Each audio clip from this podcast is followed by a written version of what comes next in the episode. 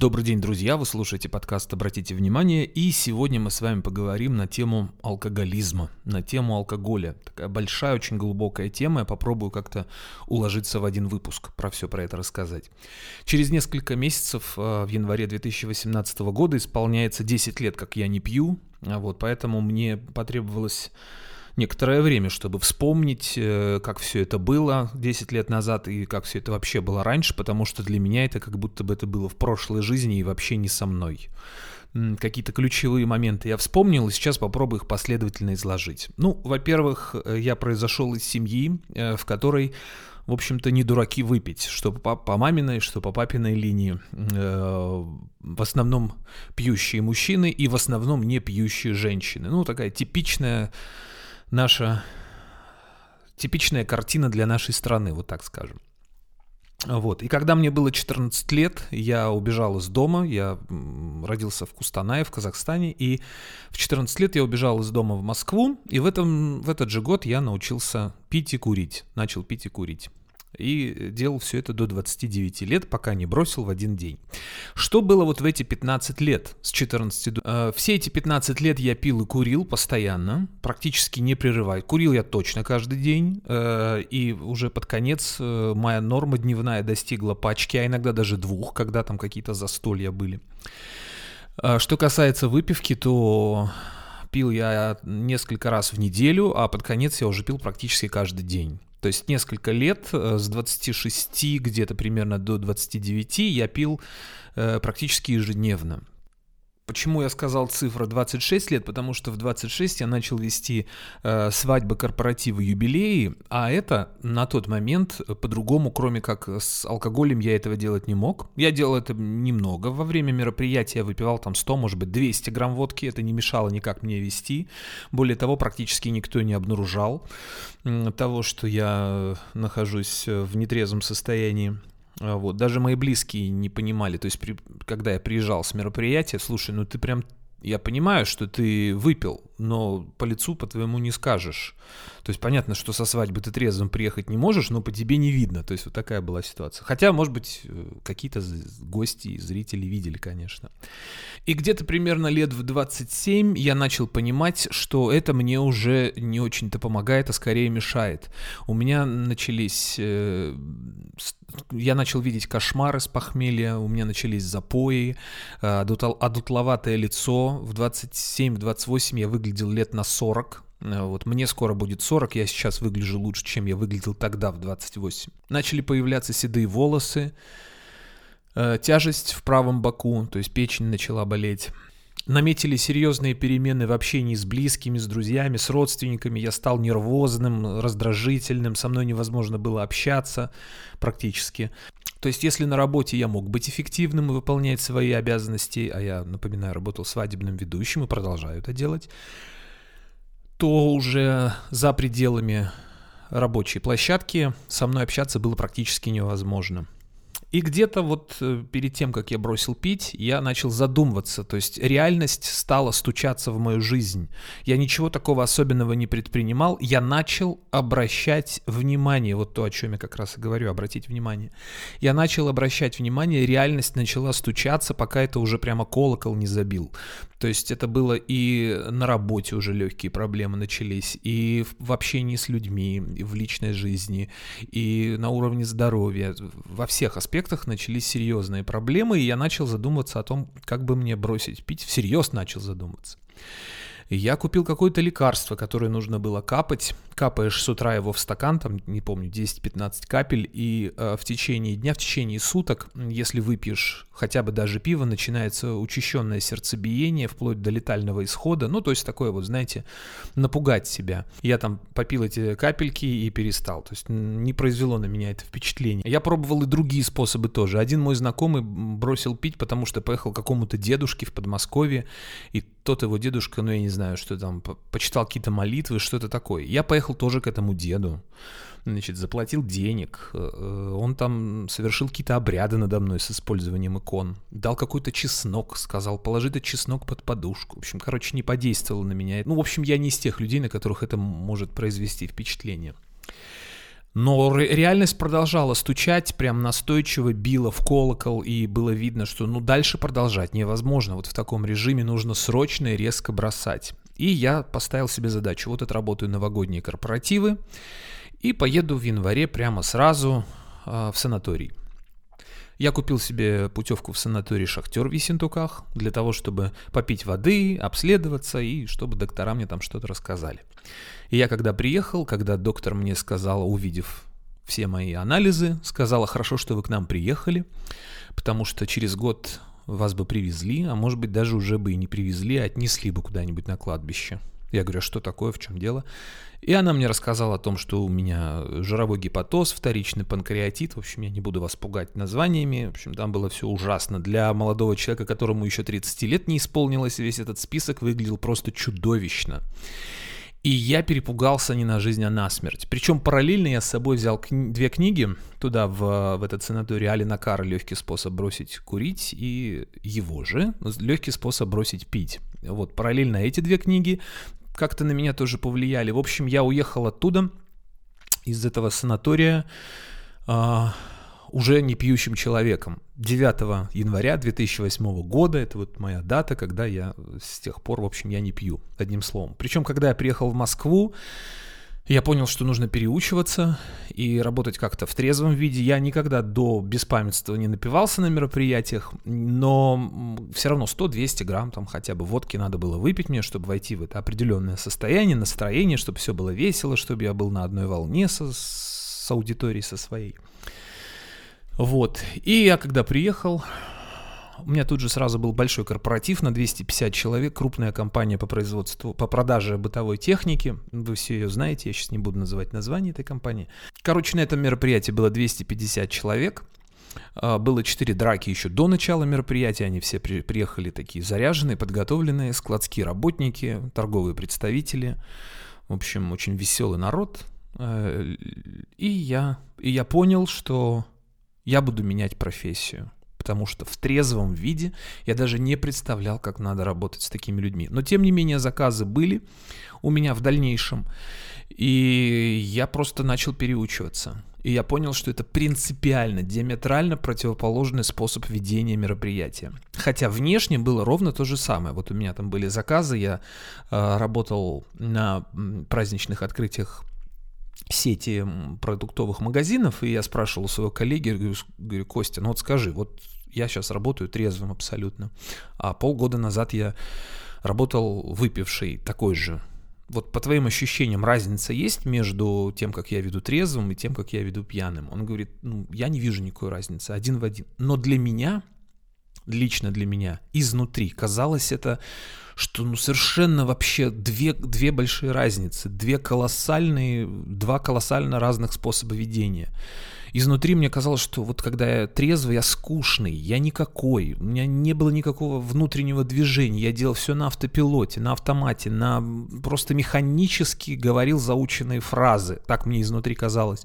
Но снаружи так не казалось, публика хорошо реагировала и, в общем, все было нормально. То есть это была внутренняя именно задача. И если в самом начале после того, как я бросил пить, мне было непонятно, как вести трезвым, то примерно через год-полтора мне непонятно, как я вел пьяным. Это же вообще невозможно было понять. Ну, то есть вот такая приблизительно была разница, диаметрально противоположная. Просто вот две разные вещи, как две разных планеты. Вести в трезвом виде и ввести в э, состояние алкогольного опьянения. Пусть даже небольшого, пусть даже рюмочка две, но все равно это принципиально разные вещи. Но профессиональная составляющая – это не единственная сложность, которая у меня была. Помимо того, чтобы переучиваться по-новому работать, нужно было еще учиться по-новому жить. Это как заново ходить по-другому общаться с людьми, по-другому реагировать, по-другому решать накопившиеся проблемы, которых к тому моменту накопилось очень много. И если до этого можно было выпить рюмку-две и проблема была решена, то уже после этого сложно было э, как-то находить сразу какие-то, нужно было искать просто вот новые какие-то способы решения внутренних в том числе проблем психологических, как на что реагировать, как с кем общаться, что делать. И э, первое время от меня мои близкие вешались буквально, лезли на стену, потому что я был совершенно невыносимый. И спустя 10 месяцев после того, как я бросил пить, в октябре 2008 года я пошел, э, записался на психотерапевтическую группу, на мастерскую Эрнеста Цветкова, писателя, э, психолога-практика, психотерапевта, э, чьи книги я читал с большим удовольствием и который для меня был большим авторитетом. Мастерские проходили э, раз в месяц, суббота-воскресенье, с перерывом раз в месяц, и в течение полгода, в течение полугода я посещал эти группы, и мне стало значительно легче. Я даже толком не могу описать, что там происходило, не потому что это секрет, а потому что простое описание ничего не даст. Были какие-то упражнения, была обратная связь, мы что-то говорили, что-то там проговаривалось. Но факт остается фактом, а, мне стало существенно легче. Мне эти группы, безусловно, оказали большую поддержку, но то, что я сам выкарабкался, это мое глубокое убеждение. При помощи этих групп в том числе, но э, все-таки это было мое, э, мой самостоятельный выход из этого тупика. Где-то примерно через полтора года после того, как я бросил пить, уже началось как-то про, просветление какое-то начало наступать. Уже как-то легче стало. Я начал учить английский, я начал путешествовать, я начал э, кататься на велосипеде, потому что появилось огромное количество свободного времени, и нужно было куда-то это потратить. И стало значительно легче. Я могу сказать, что самое тяжелое это первый год после того, как бросаешь пить, особенно если вы так плотно сидели на алкоголе. Э, но потом будет значительно легче. Легче, легче, легче. И вот уже сейчас 10 лет прошло, я совершенно спокойно присутствую на мероприятиях, где выпивают. Я ведущий на банкетах совершенно вообще никак не реагирую. Когда меня приглашают друзья, там, приятели на шашлыки, еще куда-нибудь там с друзьями, с родственниками посидеть, все прекрасно знают, что я не пью, мне никто не наливает, я веселюсь наравне со всеми, мне комфортно, я отдыхаю совершенно спокойно и нету никаких ни позывов и так далее. Я совершенно спокойно реагирую на выпивающих людей, у меня нет ни зависти, ни ревности, ни раздражения, ни агрессии, люди выпивают, им, им так хочется. Вообще никак не реагирую, совершенно спокойно. Когда я прохожу мимо алкогольного отдела в супермаркете, я для меня это, ну, вот есть алкоголь, да, кто-то его покупает, мне он не нужен. Ничего такого нету, даже вот даже близко. Это просто не мое, мне это не надо, и я себя не уговариваю. То есть, ну, совершенно никак не реагирую. Вот, во всяком случае, так это произошло. Подводя итоги, могу сказать, что алкоголь – это один из способов э, ухода от реальности, один из способов э, решать э, свои проблемы. Да, он действенный, кстати говоря. Он действительно выпил, и больше ничего не надо. И уже все, и жизнь налаживается, и настроение хорошее, и все. Но за это придется платить придется платить, как знаете, вот эти микрокредиты с э, тысячей процентов годовых. Да, вам становится хорошо, но вы за, за это платите сурово. Э, платите своим здоровьем, платите нерешенными проблемами, платите тем, что вы не развиваетесь внутренне, духовно, психологически, как, как угодно, в общем, с разных сторон. Это колоссальная э, плата, огромные, чудовищные проценты вам придется за это заплатить. Платите из своего будущего. А вот. И расплата все равно придет, как ни крутите. Все равно придется расплачиваться и э, прорабатывать все те вещи, которые вы не проработали. Ответить на все те вопросы, на которые вам необходимо ответить. Все то, что вы заталкивали в дальний ящик, вам придется вытащить и пересмотреть, переставить, э, переложить и так далее. Основная задача это не столько искать способов ухода от этой проблемы, сколько увидеть, а что есть, собственно говоря, на самом-то деле, что на самом деле происходит. Увидеть. Увидеть, как ухудшается ваше здоровье, увидеть, как ухудшаются ваши взаимоотношения, увидеть, как ухудшается ваша ситуация на работе, в карьере, и так далее, как у вас падает самоощущение, как вы э, перестаете уважать себя э, и так далее. То есть просто это увидеть. Я начал это постепенно видеть. Накапливались, накапливались вот, э, вот эти неприятные моменты в течение двух-трех лет. И самое главное, жирной точкой было вот в этом э, санатории, когда в Ессентуках мне сообщили о том, что как, какой у меня диагноз. И я понял, что шутки закончились. Вот когда вы увидите, что шутки закончились, когда назад дороги нет – когда позади Москва, а, помните, да, как во время Великой Отечественной войны, отступать некуда, за нами Москва. Когда вы понимаете, что все, все, есть только два варианта. Вы либо резко бросаете прямо сейчас, прямо здесь, либо продолжаете деградировать, либо ждете. Ждете, когда совсем не накопится до такой степени, что... Но чем больше будет копиться, тем сложнее будет выгребать оттуда. Чем глубже вы будете тонуть в этом болоте, тем сложнее будет из него выбираться. А, решать вам. Решать вам. Но решение, как еще раз я говорю, оно кроется не в том, чтобы что-то предпринимать а перестать предпринимать даже на какой-то момент. Перестать суетиться, остановиться, перевести дыхание и внимательно посмотреть, а что же, собственно, происходит. И как только вы увидите, скорее всего, вы ужаснетесь, это неизбежно, вот, но не до такой степени, что прям это будет невыносимо. Да, немножко неприятно, иногда может быть очень неприятно, но лучше пережить шок с моей точки зрения, моя вот личная позиция, лучше пережа, пережить шок от столкновения с реальностью, чем э, вот так вот в неведении, как в матрице, прожить всю жизнь, ни разу не приходя в сознание и умереть, э, ни разу и не пожив, в общем-то. И здесь очень важно понять, что алкоголь – это один из способов решения внутренних проблем, который несет за собой кучу других проблем, но тем не менее на каком-то этапе – это срабатывает ровно до тех пор, пока это не превращается в катастрофу.